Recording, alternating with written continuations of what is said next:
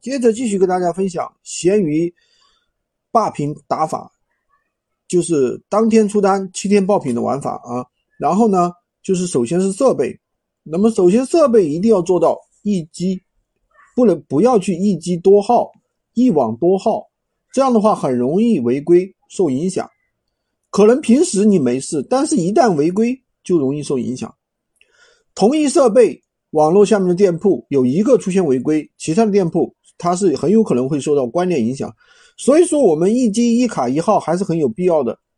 另外一点，不要轻易的去换手机设备，换手机之前要确定这部手机啊在闲鱼没有卖过东西，不然啊流量真的会受到影响，这是踩过的坑，大家一定要注意。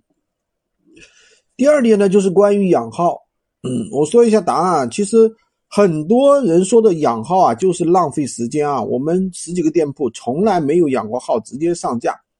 当然了，活跃一下，做一下活跃啊，不要让系统认为你是机器人，还是有好处的。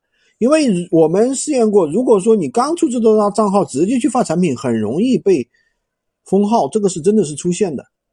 因为这样操作下来呢，这但是呢，不要把养号当做一个很重要的事情。其实。养号它就是一个伪命题，对吧？然后呢，操作下来，因为它提升的是你买家标签，最大的作用就是让系统更精准的知道你大概想买什么东西，以后呢会给你推送更多的类似的产品，方便你购买。对你卖东西其实没有什么帮助，好吧？这就是我们的第一个点。产品的权重是搜索单个关键词的一个排名，根据你三十天的销量、点击率。